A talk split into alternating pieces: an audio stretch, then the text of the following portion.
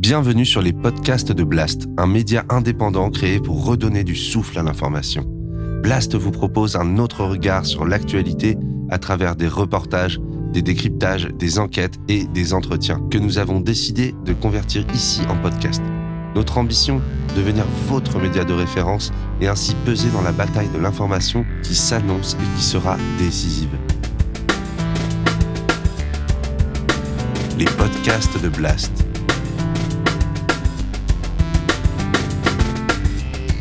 L'écologie avec Paloma Moritz.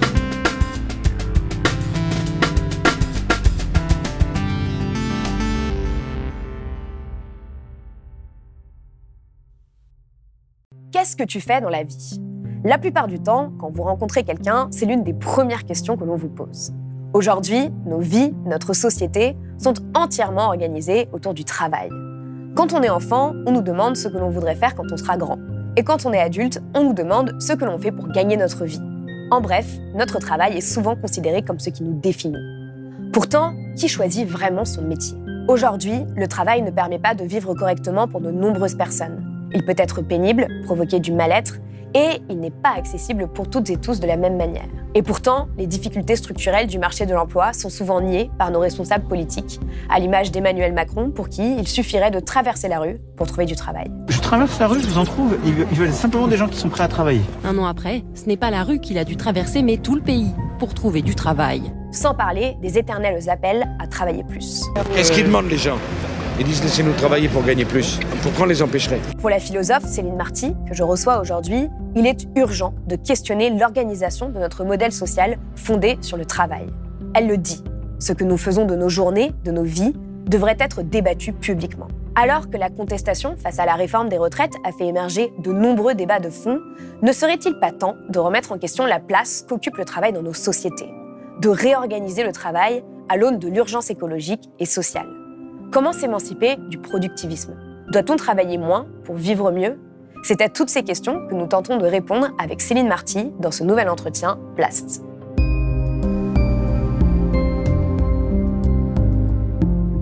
Céline Marty, bonjour. Bonjour. Merci d'être venue sur le plateau de Blast. Euh, alors, vous êtes professeure agrégée de philosophie et doctorante en philosophie du travail sur l'œuvre d'André Gortz. Euh, vous avez une chaîne YouTube, Meta, sur laquelle euh, vous vulgarisez la philosophie et vous avez surtout publié en 2021 un livre, Travaillez moins pour vivre mieux, guide pour une philosophie anti-productiviste.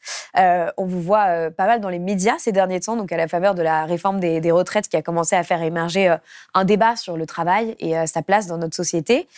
première question pour un peu euh, cadrer le sujet. Quel est le problème finalement aujourd'hui avec euh, la façon dont on euh, conçoit et définit le travail, selon vous?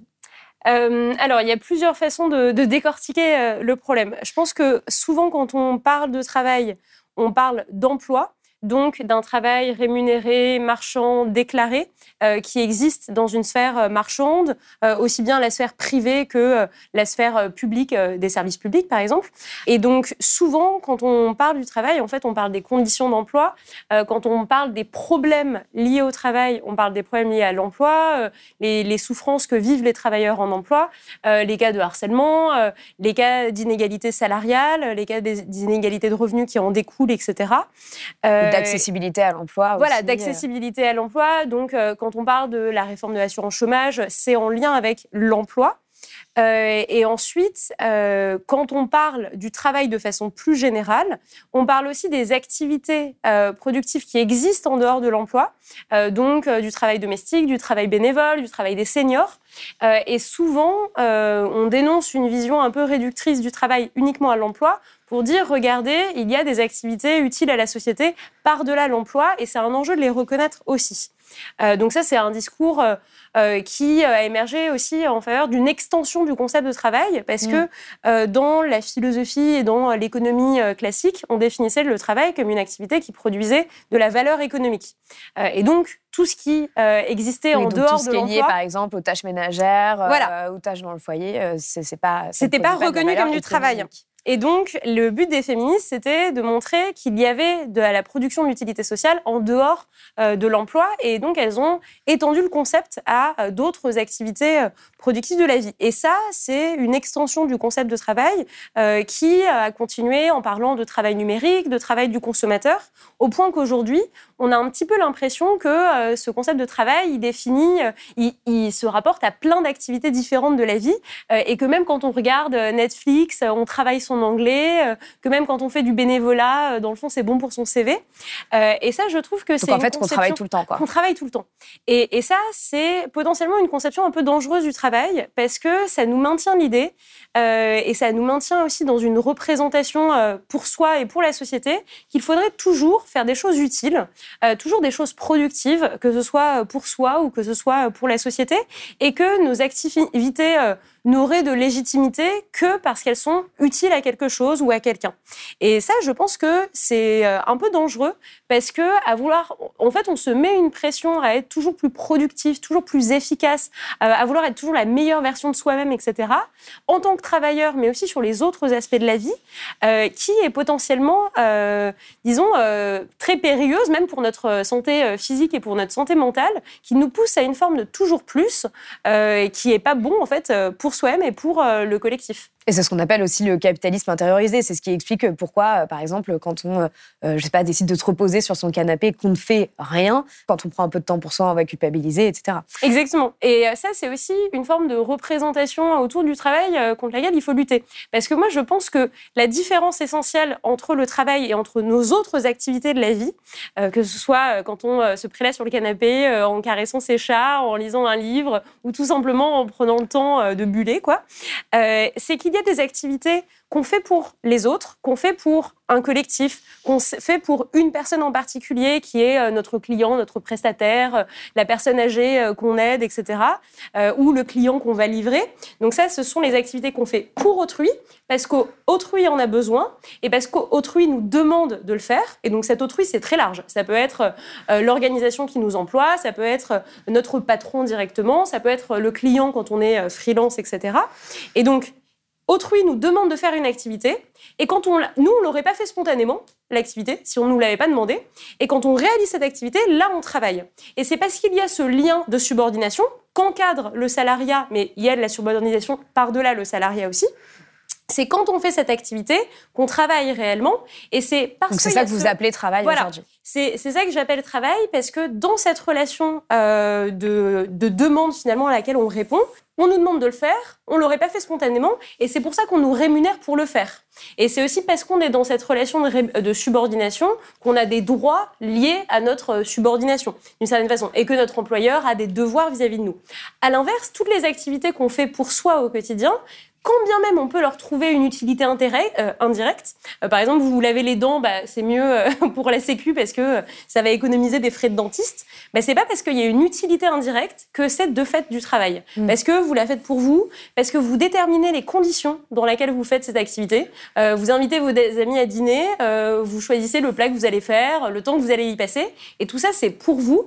Et c'est vous qui êtes complètement, disons, votre acteur et qui décidez complètement l'activité qui pose son propre cadre sans avoir un cadre qui est, qui est imposé. Et d'une certaine façon, quand on croit qu'il euh, y avait du, du travail libre euh, auparavant, avant le capitalisme, avant la grande industrie, etc., euh, c'est pas complètement vrai parce que les relations euh, dans le cadre de l'artisanat, euh, l'artisan, il a un client dont il doit satisfaire les demandes.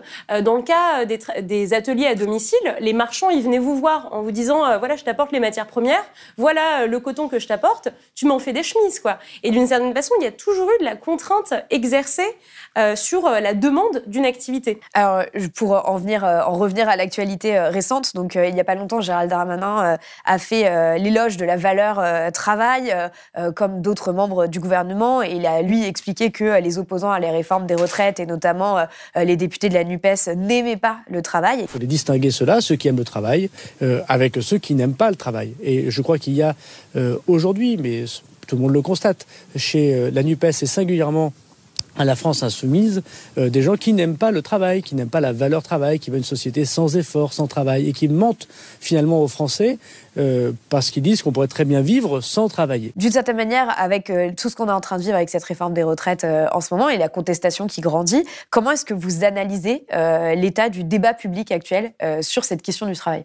Oui, ce qui est intéressant, c'est que le, alors, le débat a beaucoup changé par rapport aux années 70-80, euh, donc dans le contexte dans lequel parlait Gors aussi, donc, que j'étudie beaucoup dans le cadre de mes recherches, parce que la, la prise de conscience écologique du coût du travail, etc., des conséquences du modèle productiviste euh, sur notre société, sur la préservation de nos écosystèmes, de nos ressources, ça, on est au courant depuis les années 70. hein. Par contre, euh, on a mis complètement ça euh, sous le tapis. Aujourd'hui, ce qu'on voit, c'est qu'il y a une moralisation des débats autour du travail. Et ça, je pense que c'est très fort depuis les dernières réformes autour de, de réduction du temps de travail, donc depuis les 35 heures notamment. On a donné l'impression que euh, tout l'enjeu autour du travail, c'était de montrer qu'on était euh, un bon citoyen, bien productif, qu'il ne fallait pas compter ses heures à l'opposé des enjeux de réduction du temps de travail, euh, et qu'il fallait tout donner, et que le modèle, c'était travailler plus pour gagner plus, et que ce faisant, Ouais, on Le était... mantra de Nicolas voilà. Sarkozy. que ce faisant, on était un bon citoyen. Euh, et là, euh, tous les discours autour qui critiquent la fainéantise, qui critiquent l'oisiveté, la paresse, se placent exactement sur le terrain moral, plutôt que sur le terrain politique et sur le terrain euh, démocratique. Et d'une certaine façon, c'est très fin parce que en moralisant un débat, vous le dépolitisez, vous vous posez en autorité, parce que du coup, Gérard Darmanin, il vous fait la leçon de morale, Mm. il se pose en autorité face à des enfants capricieux qui ne veulent pas travailler, donc il infantilise toutes les critiques qui y sont adressées, il les dépolitise, il les désarçonne d'une certaine Et façon. donc les décrédibilise. Il les décrédibilise Mm. et il empêche de parler des vrais problèmes. Et tout l'enjeu, pour nous, je, euh, je pense, c'est de faire une critique politique et une critique écologique du travail en montrant ses conséquences euh, productivistes, en montrant ses conséquences en termes de souffrance sur les êtres humains, sur les écosystèmes, etc. Et c'est d'arriver à repolitiser ces enjeux et à dire on ne veut pas de leçons de morale. Et d'ailleurs, aucun citoyen n'a à recevoir de leçons de morale, parce que les citoyens sont présupposés éclairés, autonomes, etc. Et recevoir une leçon de morale, c'est présupposer une autorité qu'on ne reconnaît pas à Darmanin. Alors justement, vous écrivez dans votre livre, euh, face à l'urgence sociale et écologique, nous avons besoin d'une remise en question radicale de notre idéologie productiviste qui sacralise le travail. Quel est le problème fondamental avec la façon dont euh, le travail est organisé aujourd'hui et la place qu'il occupe dans la société? Euh, alors, je pense qu'il y a deux, deux étapes pour l'analyse de cette idéologie productiviste. Il y a d'abord sur le plan des idées, et puis ensuite sur le plan de comment c'est organisé en termes de protection sociale et de marché.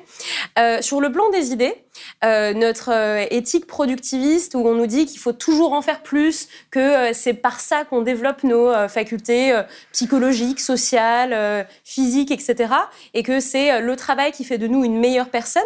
Quand on reprend un peu l'histoire de ces textes-là, l'histoire de ces idées-là, on se rend compte que cette éthique, elle est muette sur les limites du travail. À quel moment on a bien fait son travail et on peut s'arrêter? Ça, on nous le dit jamais. On nous dit jamais euh, c'est bon, bravo, euh, maintenant tu peux passer à autre chose. On présuppose qu'il y a toujours une sorte de continuité, qu'il y a un toujours plus. Donc elle est muette sur les limites et elle est muette aussi sur le contenu du travail. On nous dit jamais quelles sont les priorités, quels sont les besoins sociaux à satisfaire en priorité. On nous dit travail, ce sera Oui. bon en soi. Et c'est le problème, parce qu'en fait on a envie de dire mais d'une certaine façon, on s'est rendu compte avec le capitalisme qu'on a organisé plein de formes de travail qui ne sont pas bonnes en soi, qui ne sont pas bonnes du tout. Et donc toute notre éthique, elle est un peu, finalement, elle nous laisse un peu euh, démunis face à la situation écologique dans laquelle on est. Et alors ensuite, l'autre problème, c'est la façon dont on a organisé collectivement euh, le travail. C'est ce qu'on appelle la société salariale, comme le disait euh, le sociologue Robert Castel.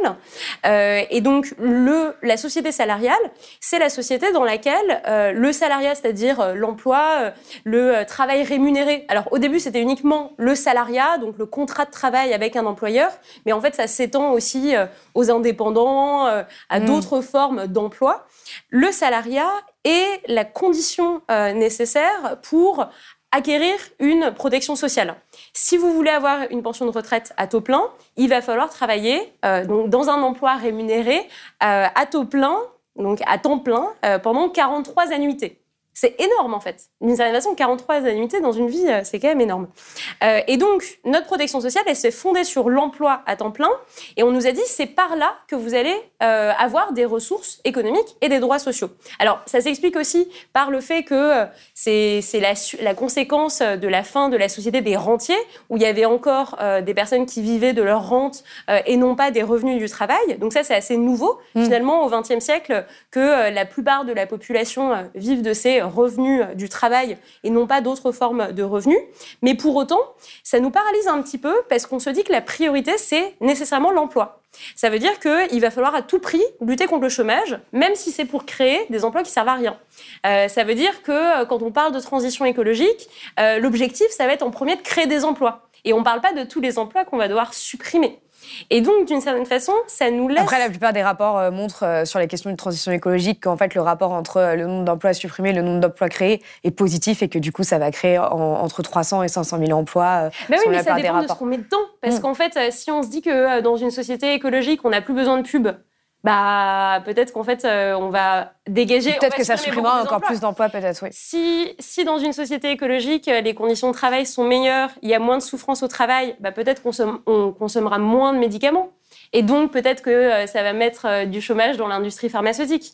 En fait, c'est au- au- aussi qu'aujourd'hui, tous nos emplois, ils sont organisés autour de besoins alimentés, créés par euh, la société capitaliste. Et peut-être que si on changeait radicalement nos conditions de vie, bah, on aurait besoin de beaucoup moins de travail des autres aussi.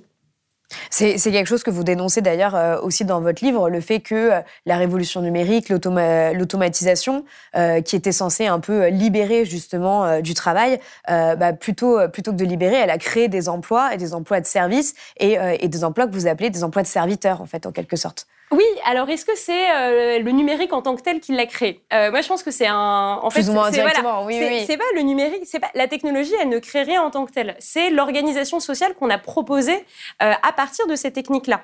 Et d'une certaine façon, on, on s'est dit. Donc ça, c'était quelque chose que André Gors, voyez, dans les années 80 que alors que euh, avait des gains de productivité et qu'on pourrait euh, dégager du temps collectivement pour faire autre chose que travailler, dès lors qu'on était encore fondé sur une société euh, euh, où l'emploi était central et qu'il y avait du chômage par ailleurs pour plein d'autres raisons aussi, alors le but c'était de créer des emplois pour compenser le chômage. Et les emplois qu'on a créés, on s'est dit bon bah, c'est des emplois de service parce que c'est pas délocalisable, c'est facile etc de les créer. En plus on va dire que c'est des gens sans qualification donc on va les payer au etc. Et donc on a tout misé et nos gouvernants ont tout misé sur une société de services euh, qui a consisté notamment à marchandiser des tâches qu'on faisait auparavant. Le principe des livraisons de courses, euh, enfin. Auparavant, on portait nos courses, quoi. Et là, on a marchandisé cette tâche en disant bon, ben, on va vous apporter les, euh, les livraisons à domicile, etc. Euh, le travail domestique a été aussi marchandisé. Et d'ailleurs, on l'a présenté comme une condition à l'émancipation euh, des femmes qui travaillaient, en disant euh, bon bah si vous avez un emploi, il va falloir quelqu'un pour garder votre Au enfant. détriment d'autres Voilà. femmes, quoi. Exactement. Et donc, en fait, ces emplois de service, c'est une marchandisation de tâches qu'auparavant on autoproduisait, on satisfaisait nous-mêmes. Euh, et en plus, ça crée d'autant plus des inégalités sociales parce qu'en fait, c'est les personnes les plus précaires qu'on met des dans des emplois très précaires où on les paye à l'heure aussi. hein. Ouais. Ça, c'est quand même très nouveau de payer les gens euh, une heure de travail, c'est une heure payée, ça veut dire pas potentiellement 10 euros, hein, alors que euh, la personne, euh, elle s'est déplacée, qu'elle a bloqué sa journée pour cette activité-là, et à la fin, elle a quelques dizaines d'euros. Enfin, on a créé des conditions d'emploi hyper précaires aussi.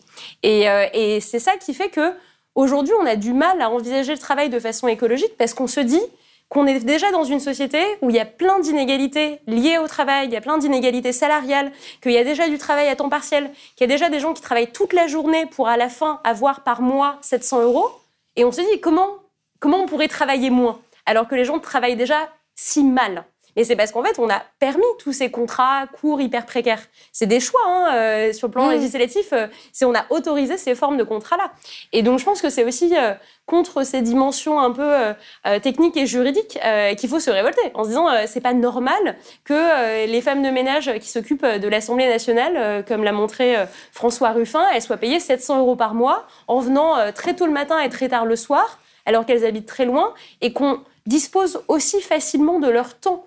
Euh, d'une certaine façon, euh, consommer du travail des autres, c'est aussi consommer leur temps de vie. Et en fait, c'est aussi. Oui, et c'est donner de la valeur à leur temps à leur et à leur vie, vie. quoi. euh, et à leur existence, en fait. Et de se dire, est-ce que c'est légitime de payer ça 30 euros, la valeur d'une journée de quelqu'un? C'est enfin, c'est aussi un rapport de comment on utilise autrui, quoi. Alors on l'a vu euh, avec euh, tous les débats qu'il y a eu à l'époque euh, sur les 35 heures qui, peuvent même ressortir encore maintenant beaucoup hein, sur les plateaux télé. Et à chaque fois qu'on parle de réduction du- de temps de travail, de remettre en question la place du travail dans nos vies, on en parlait avec la fainéantise, ça, crée toujours énormément de, polémiques, de discussions très animées. Pourquoi, vous qui observez ça, observez ça depuis un, petit moment, pourquoi est-ce que finalement remettre en question la place du travail dans nos sociétés est toujours aussi tabou? Alors, je pense qu'il y a différentes euh, réceptions en fonction des différents publics. Euh, à gauche, le mouvement ouvrier s'est quand même construit sur une fierté du travail bien fait, une fierté de l'activité aussi parce que c'était ça qui distinguait les travailleurs des autres classes sociales, euh, qui étaient considérées comme oisives, parasites. C'est vrai, c'est drôle parce qu'à l'époque, on considérait que les oisifs et les parasites, c'était les bourgeois. Ouais. et, et aujourd'hui, Darmanin vient nous faire la leçon de morale, quoi. Et, et donc, le mouvement ouvrier s'est construit sur une éthique de la fierté du travail bien fait. Euh, et donc, quand on voit aujourd'hui euh, dans les classes populaires ou même euh, les classes, euh, les classes moyennes qui, défendent euh, le travail face à l'assistanat, c'est de cette éthique du travail bien fait, euh, du travail euh, qui euh, fait de nous une belle personne, etc., euh, euh, qui, euh, perdure encore aujourd'hui. Euh, ensuite, pourquoi finalement on critique les gens qui critiquent le travail? Je pense que l'enjeu principal, c'est qu'on considère que le travail, c'est une façon de garder tout le monde euh, dans un mode d'existence, de les forcer à avoir une certaine vie, métro, boulot, dodo. Et ce métro, boulot, dodo, c'est une façon de dominer les individus. C'est une façon de leur mettre la pression dès leur plus jeune âge, en demandant aux jeunes euh, à l'école de choisir Oui. des métiers lucratifs, de choisir des métiers rentables. Et du coup, vous avez une explosion des business schools hyper chers euh, qui sont censés vous garantir euh, un, un CDI bien payé. Ouais, le nombre d'enfants à qui on va casser euh, leurs rêves en disant mais tu gagneras jamais ta vie en faisant ça, Exactement. tu peux pas être artiste, tu peux pas, ouais. Et, et d'une certaine façon, on met tout de suite la on oriente tout de suite les jeunes vers des impératifs qui sont des normes capitalistes de il faut bien gagner ta vie, il faut que tu aies ta maison, il faut que tu aies ta voiture, etc. Donc ça, on inculque ça très jeune et c'est une façon en fait euh, d'intégrer les gens dans le système capitaliste et de ne pas leur permettre de remettre ça en question. Parce que une fois que vous avez fait euh, vos études bien lucratives en école de commerce, bah, c'est pas facile de bifurquer si vous avez un crédit étudiant à 50 000 euros. Euh, c'est pas facile de bifurquer une fois que vous avez un CDI et que vous vous êtes engagé euh, potentiellement à, rembourser votre crédit étudiant ou dans un Ouais, crédit immobilier. c'est tout le truc de la spirale Voilà. infernale. ouais. Et vous êtes enfermé dans un système euh, économique, alors même que parfois vous pouvez le contester. Vous pouvez vous dire, bah, je trouve que mon boulot il sert à rien. euh, dans le fond, c'est absurde. euh, c'est absurde de, de faire ça. C'est absurde même potentiellement de gagner cet argent pour ça, etc. Mais je suis pris dans ce système parce que j'ai eu cette formation-là et j'ai l'impression que je ne peux faire que cela. Parce que le système m'a appris aussi qu'il fallait une formation euh, bac plus 5 pour être légitime à faire une activité. Euh, pas et- forcément pour tout, mais. oui, non, mais en fait, Ouais. mais c'est ça aussi, l'éthique de la spécialisation. Se dire que si on n'a pas de formation, on peut pas faire les choses. Ça, c'est aussi quelque chose que nous apprend l'école, et c'est quelque chose que critiquait Gors aussi. Et aujourd'hui, les gens qui, euh, les cadres qui se reconvertissent euh, en euh, CAP pâtissier, etc., ils passent par le CAP. Plutôt Ouais. que de faire en fait euh, des pratiques, plutôt que de regarder, euh, je sais pas, euh, des vidéos YouTube de pâtissiers, etc. Et donc il y a aussi toutes ces, on reste dans le système euh, institutionnel qui nous dit, vous vous allez être à votre place avec tel métier, avec telle formation, et si vous voulez bifurquer, il va falloir faire telle formation, etc. Alors que d'une certaine façon, on pourrait valoriser les pratiques et ce qu'elles nous apprennent en tant que telles, sans passer par le système éducatif, marchand traditionnel. Oui, mais c'est ce qu'on disait euh, tout à l'heure, c'est qu'aussi les gens sont pris dans, dans, dans un engrenage. C'est-à-dire que quand on a un prêt à rembourser, quand on a la protection sociale liée au travail, on peut pas quitter euh, son travail comme ça du jour au lendemain pour faire autre chose, même si on n'est pas heureux. Exactement. C'est ça le problème, c'est ça cet engrenage. Et ça va encore plus avec une sorte de morale du travail derrière, ou si on émet des critiques ou autres, d'une part, on va responsabiliser individuellement les gens en disant ah bah t'as pas fait les bons choix, fallait que tu fasses plus de maths à l'école. donc si t'es pas heureux, c'est de ta faute. C'est ta faute. Tu devrais être épanoui dans ton travail. C'est pas l'organisation du travail, c'est de ta faute. Et ensuite, c'est difficile d'exprimer des critiques même dans le cadre du travail parce que les rapports avec les collègues, on ne sait jamais si ça va nous retomber dessus ou non. C'est difficile de les exprimer auprès des proches. C'est ce que disait David Graeber à propos euh, des bullshit jobs, que les gens n'osent pas dire à leurs proches qu'en fait euh, ça va pas, alors qu'ils ont un boulot bien payé, euh, col blanc, etc., et que en fait ça leur plaît pas. C'est pas facile parce qu'ils s'ennuient, parce qu'ils se sentent inutiles. Et, on on peut pas l'exprimer parce qu'on est dans une société qui valorise à tout prix le travail, en disant bah as déjà de la chance d'avoir un CDI, blablabla.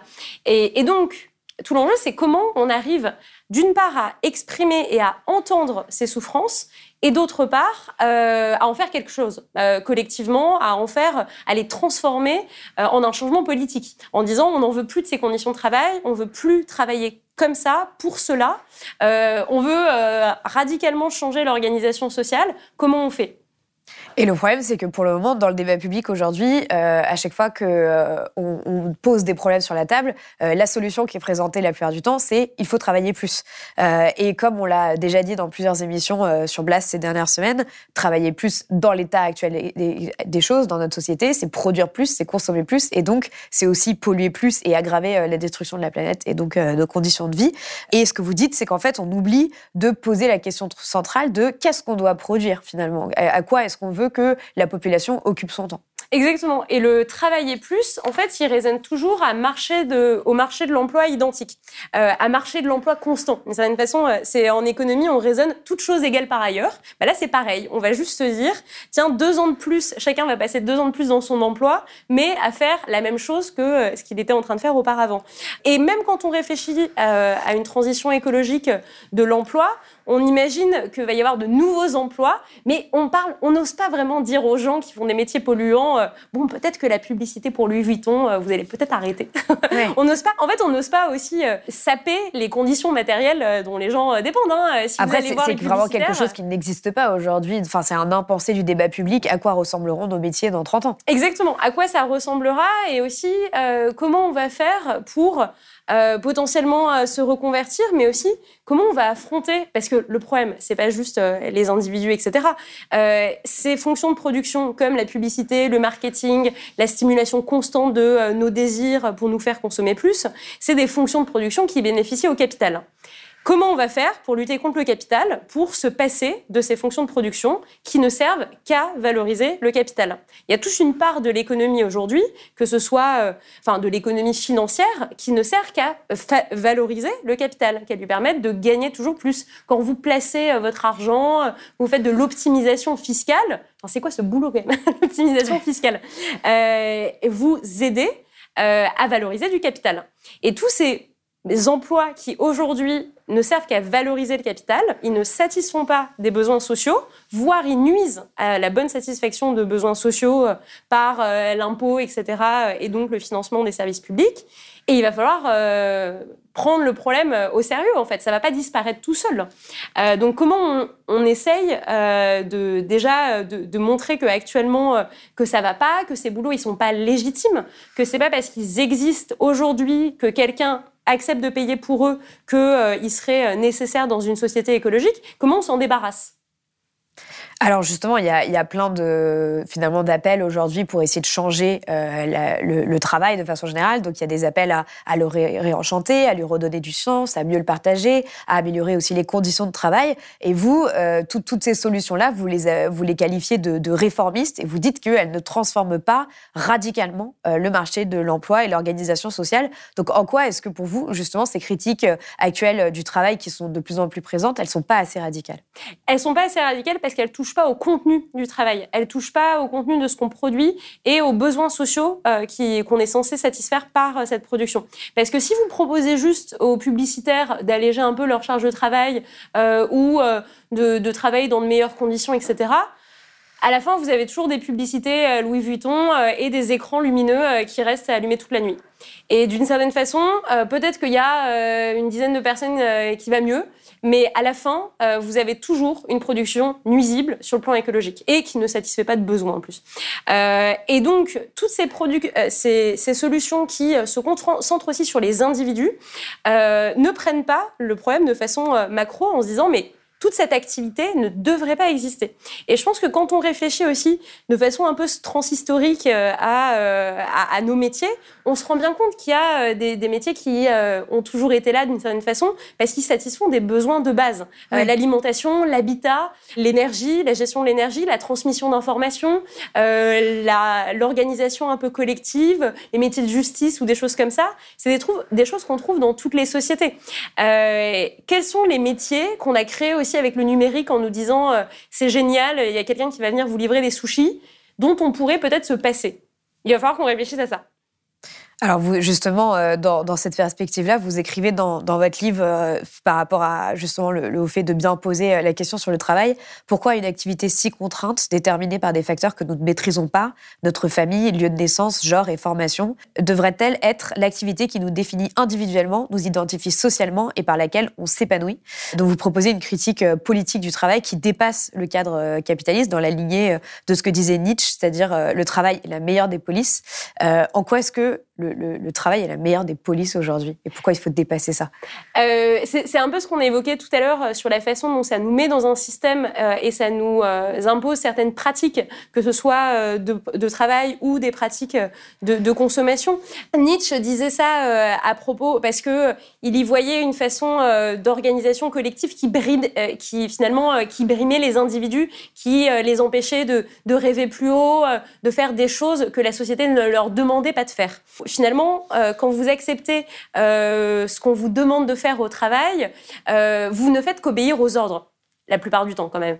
la subordination dans le salariat, c'est ça. on vous dit quoi faire, on vous dit comment le faire, et vous le faites. Et toute cette obéissance, elle a des conséquences politiques. Elle a des conséquences politiques parce que c'est aussi ça qui nous empêche bah déjà de prendre du temps pour penser à la politique, tout simplement. Euh, ce rythme métro boulot dodo, il est épuisant. Euh, il donne l'impression euh, que la politique c'est pas pour nous, que c'est pour les professionnels. C'est aussi pour ça que on est dans un système de démocratie représentative. On délègue notre pouvoir de représentation politique parce qu'on n'a pas le temps, l'énergie de le faire nous-mêmes, mais parce qu'on nous donne pas le temps et l'énergie de le faire nous-mêmes, d'une certaine façon. On ne nous donne pas les conditions d'un pouvoir réellement populaire parce qu'on nous dit vous vous allez travailler et ensuite vous allez déléguer euh, ce pouvoir. C'est une domination politique aussi parce que ça nous donne l'impression que ce rythme de euh, métro boulot dodo, il est nécessaire, que c'est ça qui fait tourner la société, que c'est euh, comme ça qu'on participe à la société, qu'on utilise le travail des autres aussi, et que d'une certaine façon, il n'y a pas d'autres situations, d'autres organisations possibles. Qu'est-ce que vous voudriez faire d'autre Et en plus, ça nous et donc ça nous empêche de réfléchir à d'autres façons d'organiser la société. Et cette, euh, cette critique-là, elle était pointée notamment par David Graeber euh, quand il expliquait les bullshit jobs, en disant euh, pourquoi on a autant de boulot qui servent à rien aujourd'hui, alors même qu'avec les gains de productivité, on aurait pu travailler tous beaucoup moins.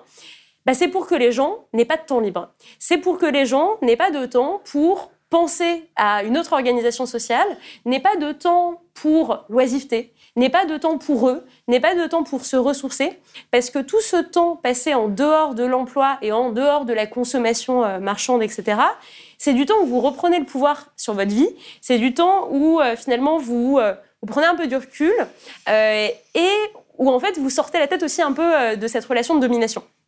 Et donc, cette critique qu'on trouve chez Greber, qui est une critique vraiment anarchiste hein, du travail, qui consiste à dire que c'est par notre organisation euh, du travail qu'on euh, accepte ce rythme, cette soumission dans le cadre du travail, dans le cadre de la consommation, cette soumission politique aussi, et qu'à l'inverse, le temps libre, c'est la, chose la plus précieuse qu'on a euh, comme euh, condition à un engagement politique, comme condition à une transformation. Quoi. Voilà, mmh. comme le temps libre vraiment comme outil d'émancipation, ça je la trouve très forte, parce que finalement, c'est assez, assez rare dans les critiques du travail de dire L'enjeu, c'est pas uniquement d'améliorer les conditions de travail. Ça l'est, bien sûr, parce qu'il y a tellement de souffrance au travail aujourd'hui, il y a tellement d'inégalités salariales, etc., que c'est un enjeu.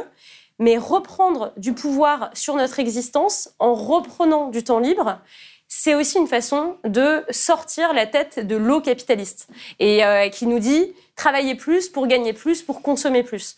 Euh, et là, si on arrive euh, à reprendre ce pouvoir-là, qui est aussi en jeu dans la question de la retraite, parce que vouloir quitter son emploi plus tôt, alors 62 ans plutôt que 64, mais aussi peut-être même 60 ans ou peut-être même beaucoup plus tôt, c'est aussi retrouver un temps de, sa vie où on ne rend des comptes à personne.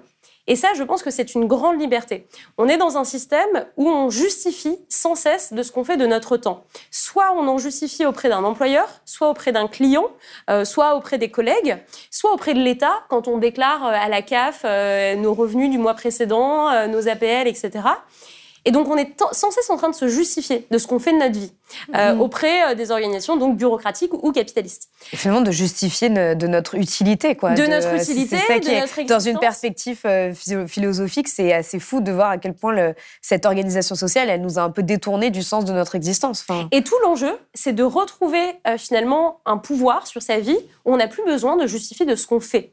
Et c'est pour ça que les débats autour de est-ce que le travail bénévole, c'est utile à la société? Est-ce que le travail domestique, c'est utile ou non Moi, je pense que l'enjeu, c'est pas de prouver l'utilité euh, de euh, tout ce qu'on fait au quotidien, mais c'est de se débarrasser de l'injonction à justifier de ce qu'on fait.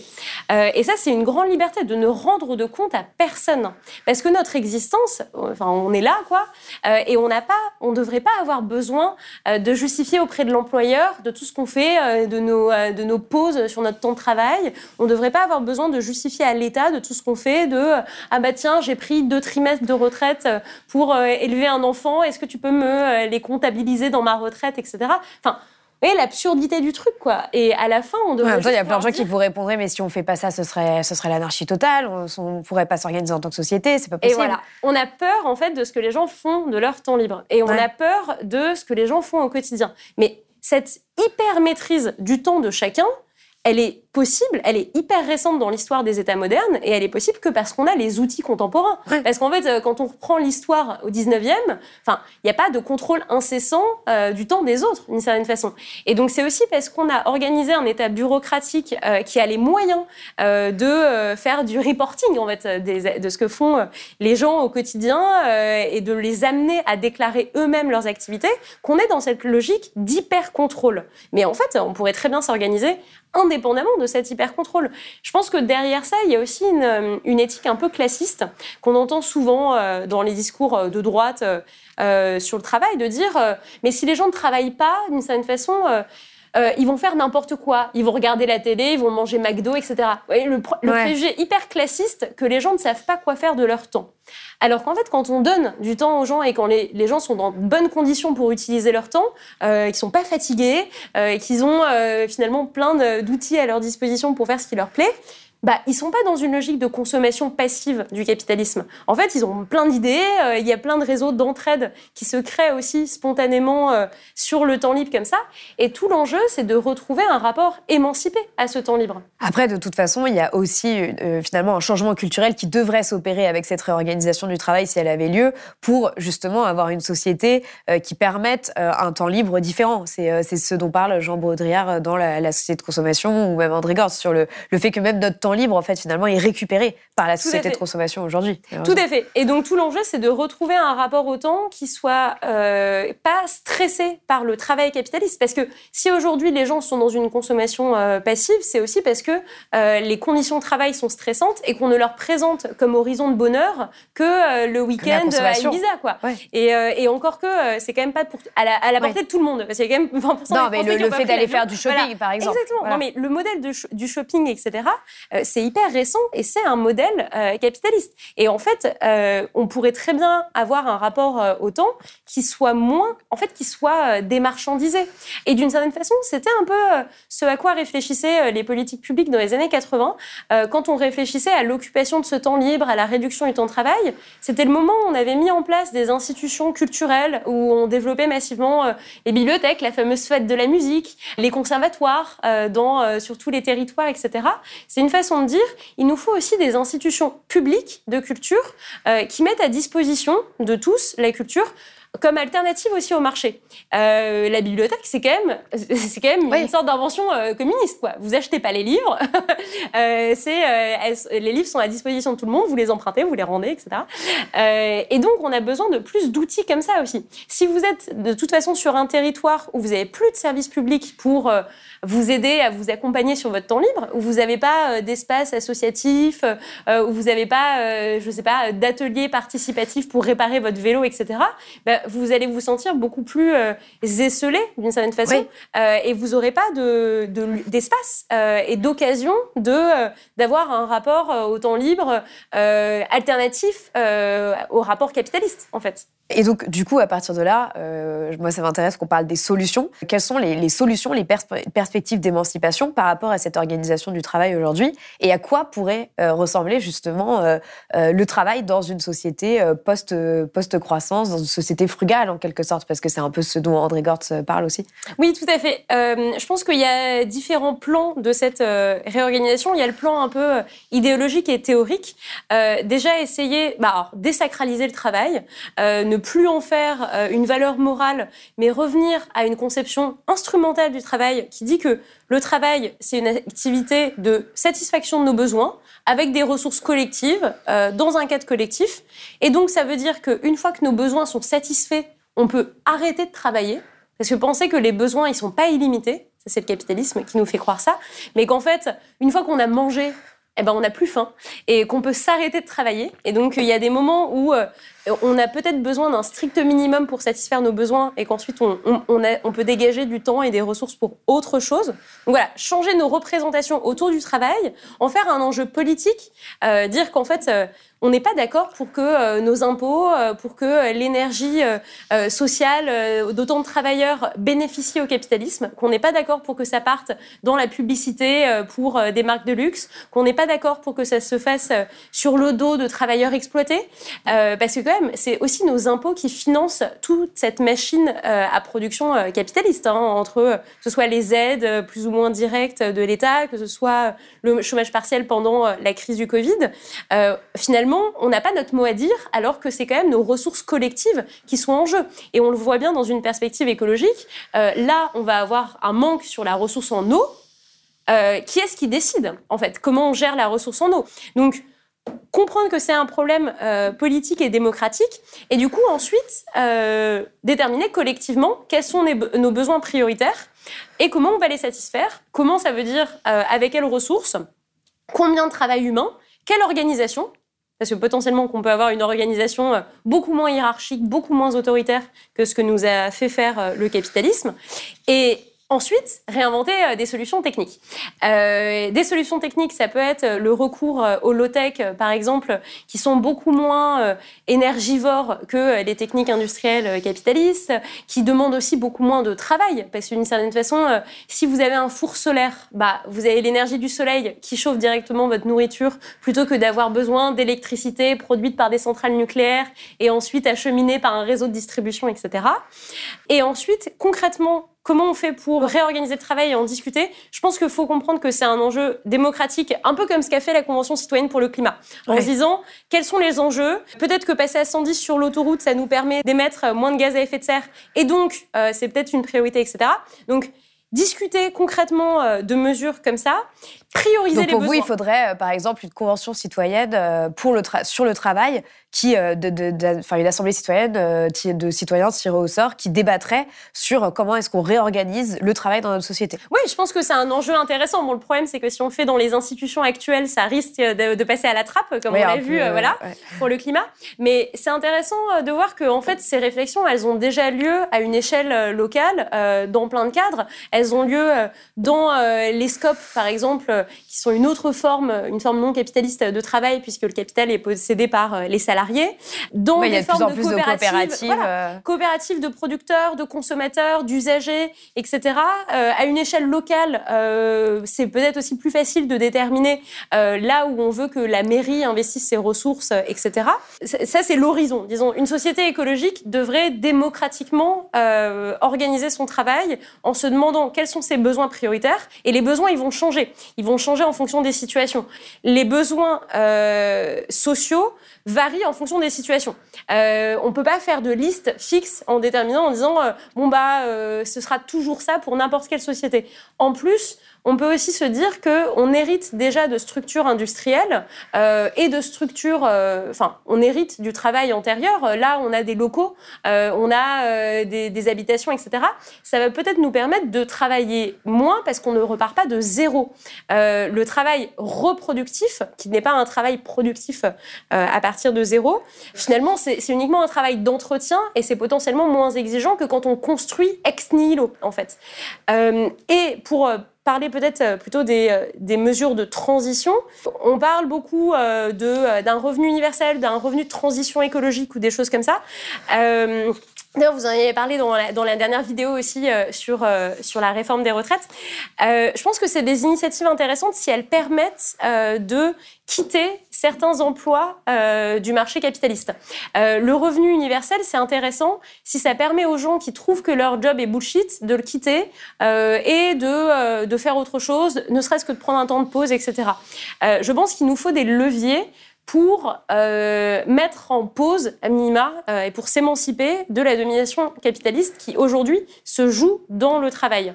Et, donc, et se joue aussi sur la question de la subsistance. C'est-à-dire voilà. que beaucoup de personnes euh, gardent leur métier parce que ça leur permet de vivre, tout, tout simplement. simplement quoi. Voire, de, et même encore de mal vivre. Ou etc. de survivre, hein, voilà. d'ailleurs. Et ouais. donc, un revenu universel, par exemple, ce serait quand même une façon de s'émanciper de la contrainte de l'emploi. Alors, je sais qu'il y a plein de, de, débats théoriques entre revenu universel et salaire à vie, oui. etc.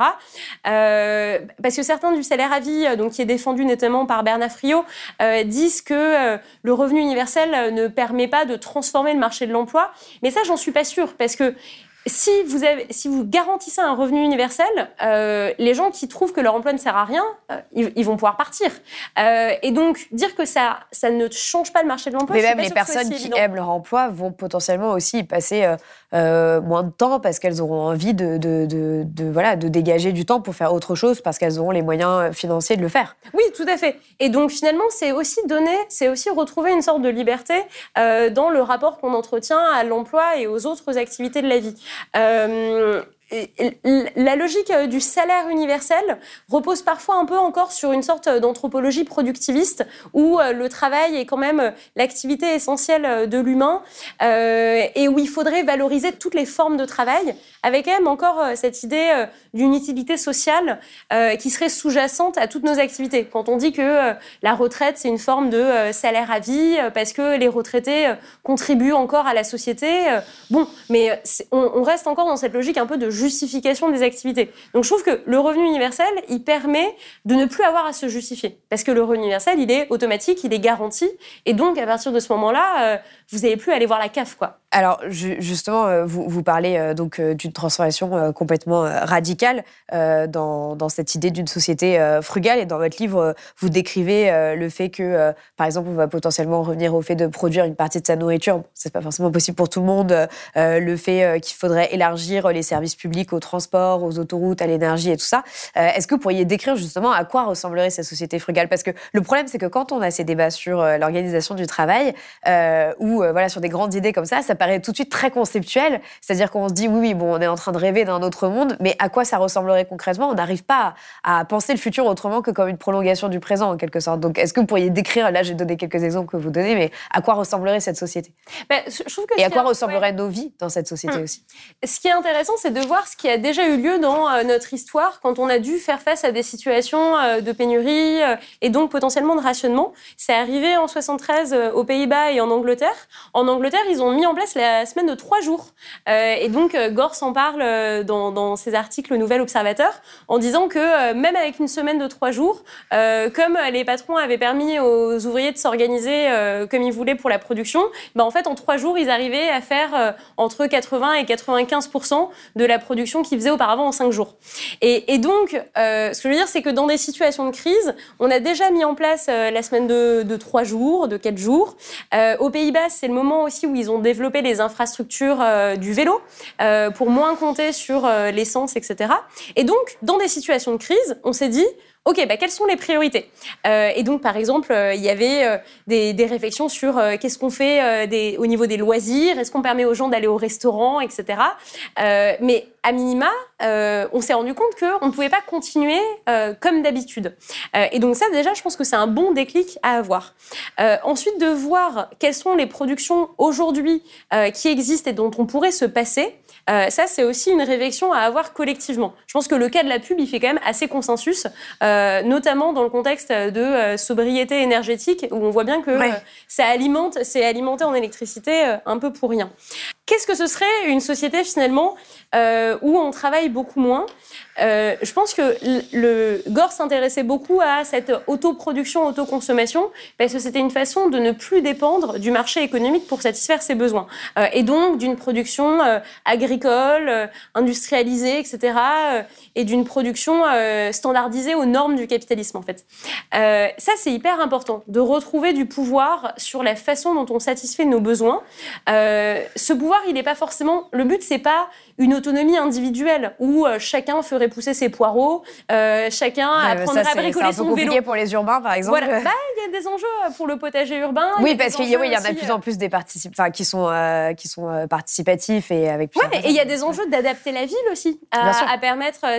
D'une certaine façon, aujourd'hui, on a beaucoup de place dans l'espace urbain qui est dédié aux voitures. ce serait très intéressant de calculer tout cet espace et de voir combien peut être reconverti en espace aussi bien de potager urbain qu'en espace d'ateliers participatifs ou autres. Euh, dans les réflexions actuelles sur cette autonomie, euh, on, il y a par exemple le livre d'Aurélien Berland qui s'appelle euh, Terre et liberté, qui euh, revient sur, nos conceptions philosophiques aussi euh, de l'autonomie et, et, qui montre que finalement le but c'est pas une autarcie individuelle, mais c'est une forme d'autonomie collective qui est permise par des réseaux d'entraide. et ça c'est plus facile à l'échelle locale. Et vous voyez qu'en fait les gens qui euh, réinventent leur vie euh, en quittant les villes et euh, dans des logiques de production euh, agricole, d'être plus autonome, etc. En fait, nous, des relations euh, de solidarité avec tous les acteurs d'un territoire, euh, que ce soit à l'occasion de besoins agricoles, que ce soit pour dépanner sur le plan technique, etc. Et donc, je pense que ce, monde-là plus frugal, euh, où on est tous capables de travailler moins, parce qu'on a limité nos besoins, et ça c'est vraiment l'enjeu principal, c'est sur le plan idéologique, euh, sur nos représentations, on limite nos besoins, et donc on limite aussi euh, le travail pour les satisfaire. Et donc ce monde-là, c'est un monde qui se décide potentiellement à une échelle plus locale. Euh, c'est un monde qui est plus en coopération avec des acteurs directs, parce qu'aujourd'hui, quand on consomme le travail des autres, on, on consomme pas le, on voit pas le travailleur derrière. On achète un produit dans euh, un supermarché, euh, il est complètement anonymisé. Et là, retrouver un rapport plus direct au producteur, c'est aussi réduire le besoin de travail euh, de tous les intermédiaires. Vous n'avez plus besoin euh, de la grande distribution, vous n'avez plus besoin euh, du transporteur potentiellement, parce que c'est vous qui vous déplacez ou le producteur directement. Et donc ça, c'est retrouver un rapport direct avec euh, les travailleurs dont on consomme le fruit du travail, potentiellement y participer aussi. De certaine façon, il faut aussi réfléchir à euh, notre division euh, sociale et technique des tâches. Pourquoi on considère aujourd'hui que c'est normal que des gens passent exclusivement toute leur vie à nous nourrir, à travailler la terre, nos agriculteurs, qui s'abîment aussi dans ces conditions-là pour le faire, et pourquoi on ne pourrait pas, d'une certaine façon, tous participer à des activités agricoles, à des activités euh, artisanales qui nous permettent de bricoler par nous-mêmes nos outils du quotidien. Euh, pourquoi on a autant divisé euh, les tâches?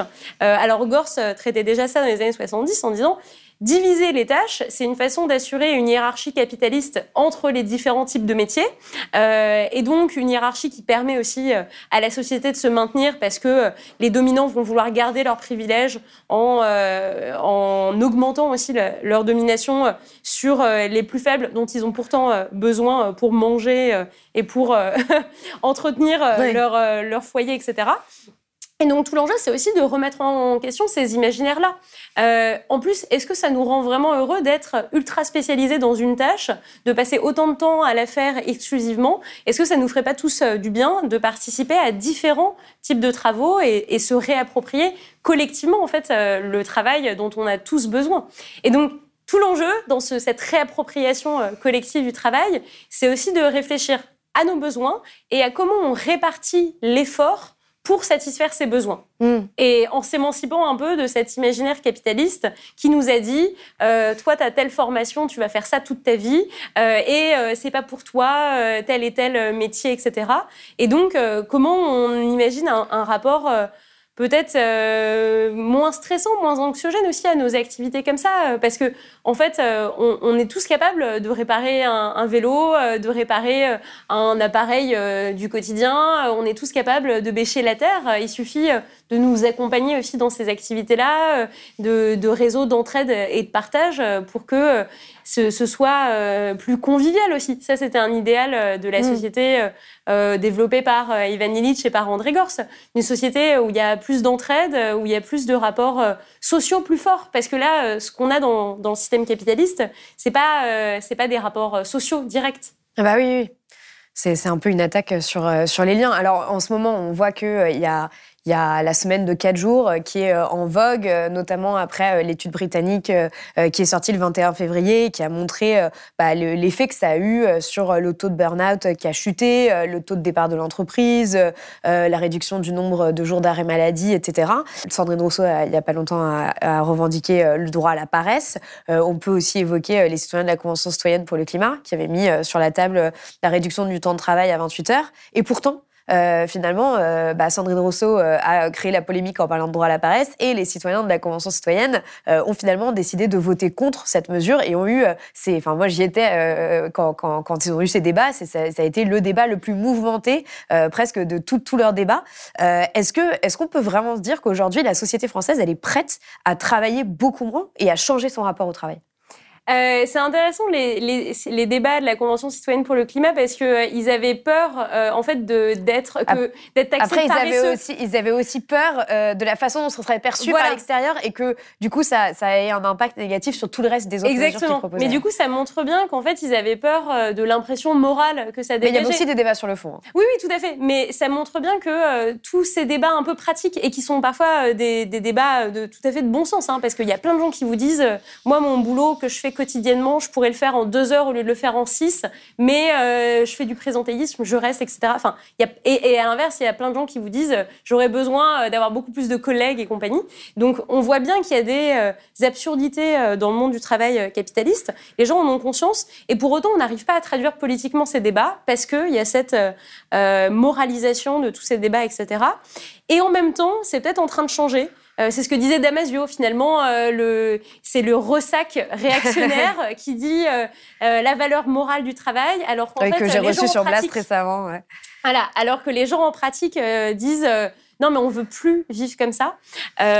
donc, je ne sais pas si on peut faire, voilà, au doigt mouillé, un avis de l'opinion publique. Je ne sais même pas si les, les sondages le rendre euh, vraiment. Mais bah, il y a des sondages qui montrent des tendances. C'est-à-dire que, par exemple, aujourd'hui, on a une tendance complètement inverse à 2008, où euh, il y avait une grande majorité des gens qui étaient prêts à, en gros, travailler plus pour gagner plus. Et aujourd'hui, c'est une grande majorité des gens qui disent, euh, moi, je préfère travailler un peu moins et gagner moins. ça, ça me pose pas de problème parce que je vais avoir du temps libre. Donc, on voit déjà juste, voilà, en, à peine une quinzaine d'années.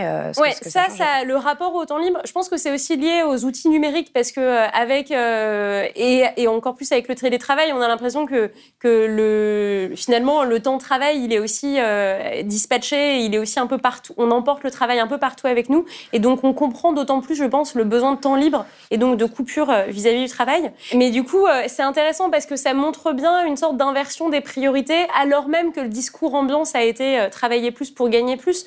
On, voit bien qu'en fait, ce discours, il a finalement il n'a pas permis l'augmentation euh, du niveau de vie euh, de certaines personnes. On voit bien aussi qu'on a été trompé sur la marchandise, quoi, avec un discours pareil. Que euh, finalement, on a précarisé le travail, on a mis des emplois courts, enfin, on a fragmenté le temps de travail, et donc on a des on a des travailleurs pauvres. Aujourd'hui, on a des gens qui se lèvent tous les matins pour aller bosser et qui ont à la fin 700 euros par mois. Et c'est pas forcément des gens employés par le capitalisme. Hein. Les assistantes euh, d'éducation, euh, là pour les, élèves euh, handicapés, les AESH, elles sont employées par le ministère de l'Éducation nationale hein, pour 700 euros par mois pour accompagner des élèves en situation de handicap. Et donc, est-ce que les gens sont prêts à travailler moins? Je pense qu'on se rend compte des conséquences négatives d'une intensification de la charge de travail, des rythmes. On se rend compte de l'absurdité de la production capitaliste, de, l'absurdité de tout ce qu'on produit et consomme au quotidien et qu'on pourrait faire autrement.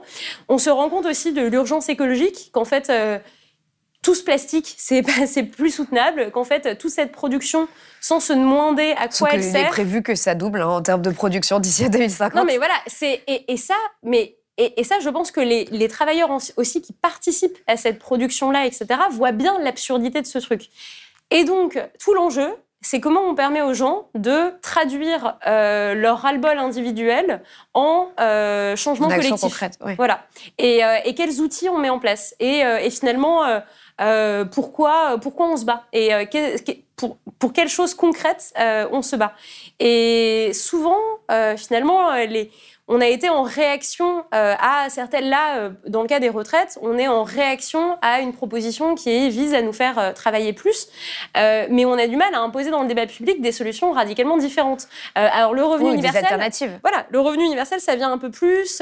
la semaine de 4 jours, là, ça vient et en plus, c'est prouvé en pratique que ça se passe bien, etc. Donc ça donne des envies. mais tout l'enjeu, c'est comment on fait ça à grande échelle aussi. De toute façon, avec euh, l'urgence climatique, on va plus pouvoir travailler dans les mêmes conditions. Euh, ça veut dire quoi? Demander aux gens de continuer de travailler plus quand l'été, il va faire plus de 40 degrés. De toute façon, oui, de toute façon, c'est des questions qui se posent sur l'aménagement du temps de travail pendant les canicules. Voilà. Et, euh, et d'une certaine façon, on voit bien que c'est dans les situations d'urgence qu'on commence à réfléchir. là, le plan de sobriété en eau, ah bah tiens, on n'y avait pas pensé avant, quoi. Là, on y pense en situation de sécheresse hivernale. Donc, d'une certaine façon, euh, c'est à ce moment-là aussi que les choses vont bouger. Et du coup, c'est dans ces situations de crise qu'il faudra être très fort en termes de euh, propositions pour euh, avoir des alternatives face aux gens qui n'auront pas préparé les alternatives, mais pour pouvoir proposer finalement d'autres d'autres façons de faire. Mais le fait que dans des périodes de rationnement, on est passé à la semaine de trois jours, ça montre bien aussi qu'en fait, dans des situations de crise, on se dit bon bah on va changer le travail. Et c'est exactement ce qu'on avait vécu pendant le Covid, en disant aux gens euh, bah là on est dans une situation de crise, euh, il y a des gens dont on a beaucoup besoin, les travailleurs essentiels, et les autres vous pouvez rester chez vous. Ça, ça a été un changement radical dans les pratiques de travail. Euh, et je pense qui a créé plein de prises de conscience aussi euh, de beaucoup de personnes qui se sont rendues compte que en fait leur métier les épanouissait pas du tout tant que ça. Quoi. Voilà, pour euh, les gens ou, à l'inverse une. Et en même temps, ça n'a pas forcément permis de revaloriser ces métiers qui avaient été dits essentiels. Oui, parce qu'il n'y a pas eu de changement politique derrière en fait. mais en tout cas, ce que je veux dire, c'est que c'est pas parfois c'est pas parce que on n'a pas anticipé les changements euh, et on n'a pas anticipé euh, euh, telle ou telle pratique à venir que ça va pas se faire. En fait, parfois, ça se fait par la force des choses, dans des situations de crise où, de toute façon, on n'a plus d'essence, ou alors l'essence, elle est à beaucoup plus que 2 euros le litre, et du coup, de toute façon, on va devoir changer nos pratiques de travail. Et, et ça, je pense que les situations de crise, de rationnement, de pénurie, sont l'occasion d'inventer des pratiques beaucoup plus euh, low-tech, beaucoup plus conviviales, et euh, sont des situations dont on peut aussi se saisir pour réinventer un rapport au travail. Et donc tout l'enjeu, c'est euh, d'être prêt pour ça, et aussi d'en faire euh, un vrai projet euh, de société, un vrai projet collectif, euh, plutôt que de juger moralement les gens, quoi, en disant à ah, vous, vous êtes en dehors du système, etc. Euh, vous voulez pas de votre CDI, blablabla. de toute façon, la question c'est combien de temps ce modèle de la société salariale, de l'emploi, va, enfin, finalement, est tenable aussi, hein, parce que on voit et et va être tenu aussi. Parce que notre, euh, nos gouvernements qui s'attaquent euh, à l'assurance chômage, etc., sont aussi en train de détricoter euh, toute une protection sociale qui a été fondée sur l'emploi. Et donc, on ne sait pas du tout ce qui va en rester de ça. Et donc, face à, ça, je pense que tout l'enjeu, c'est de politiser le travail, d'arrêter de le traiter comme un enjeu moral, de se mettre autour de la table, de se dire on a besoin de satisfaire certains besoins de base, ça va demander du travail collectif. Combien de travail ça demande quelle énergie, euh, quelles euh, ressources pour le faire, comment on le fait, euh, et ensuite, qu'est-ce que ça permet de dégager comme temps pour plein d'autres activités de la vie qui ne pourraient ne pas être absorbées par le capital. Quoi. Alors justement, pour clore cet entretien, quelle serait pour vous la première étape pour aller vers ça, vers ce que vous venez de dire? Bah, je pense que euh, la première étape est peut-être la plus simple à mettre en place euh, sur le plan euh, pratique. Paradoxalement, contrairement à ce qu'on peut penser, c'est peut-être le revenu universel. Parce que on a les outils d'un point de vue bureaucratique, technocratique pour mettre en place un revenu universel. Sur le plan financier, c'est un enjeu voilà, de choisir où est-ce qu'on prend les ressources, mais les ressources économiques, on les a. Et dans la continuité peut-être euh, des confinements, etc., ce serait peut-être ça qui permettrait aux gens de euh, quitter leur bullshit job, de quitter euh, l'emploi qui les fait travailler dans des conditions vraiment dégueulasses. Un revenu universel que vous fixez à combien? Ah, un seuil suffisant pour vivre. Oh, on peut dire allez, le SMIC. pas, pas un revenu universel à 500 euros. Un revenu universel qui permette vraiment de s'émanciper du marché de l'emploi pour subvenir à ses besoins euh, et qui permettent vraiment les reconversions, etc. Parce qu'aujourd'hui, il y a plein de gens qui prennent, qui posent pas euh, leur démission, qui prennent pas, euh, qui, enfin, qui quittent pas leur emploi parce qu'ils n'ont pas le droit aux indemnités chômage, parce qu'ils savent qu'ils ne seront pas indemnisés au chômage, et donc en fait, qui restent prisonniers de leur emploi, alors même qu'en fait, le chômage, on y cotise tous les mois. donc ça, cette ressource économique pour s'émanciper du marché de l'emploi, pour permettre des changements de vie, etc., euh, je pense que c'est quelque chose qu'on pourrait mettre facilement en place et, euh, assez rapidement aussi, et qui pourrait euh, encore plus bousculer le marché du travail. Parce que vous voyez, la Convention citoyenne pour le travail, etc., ça prend du temps. Et réfléchir à quels sont euh, l'état des ressources euh, en métaux, euh, des ressources énergétiques, etc., quels sont les besoins, et s'organiser là-dessus. Tout ça, ça va prendre du temps. Mais déjà... Un revenu universel, ça va prendre du temps aussi, hein, parce qu'on n'est on n'est pas vraiment dans un gouvernement qui ah bah a envie de mettre en ah place bah un revenu universel. mais, si on pouvait, sur le plan pratique, s'il y avait la volonté politique, sur le plan pratique, c'est ce qui changerait le plus vite les choses, disons, mm. du jour au lendemain. Et en plus, ça ça enlèverait une épée Damoclès euh, de, la tête de plein de travailleurs. Bah, merci beaucoup, C'est Marty d'être venue sur Blast. Merci.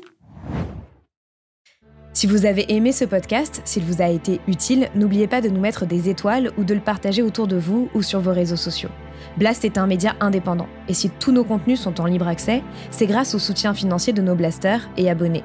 Pour nous soutenir, faire un don unique ou mensuel, rendez-vous sur blast-info.fr soutenir. Blast, c'est aussi une web télé disponible sur YouTube et PeerTube et présente sur tous les réseaux sociaux. Alors suivez-nous pour ne rien rater de nos contenus et abonnez-vous à notre chaîne YouTube.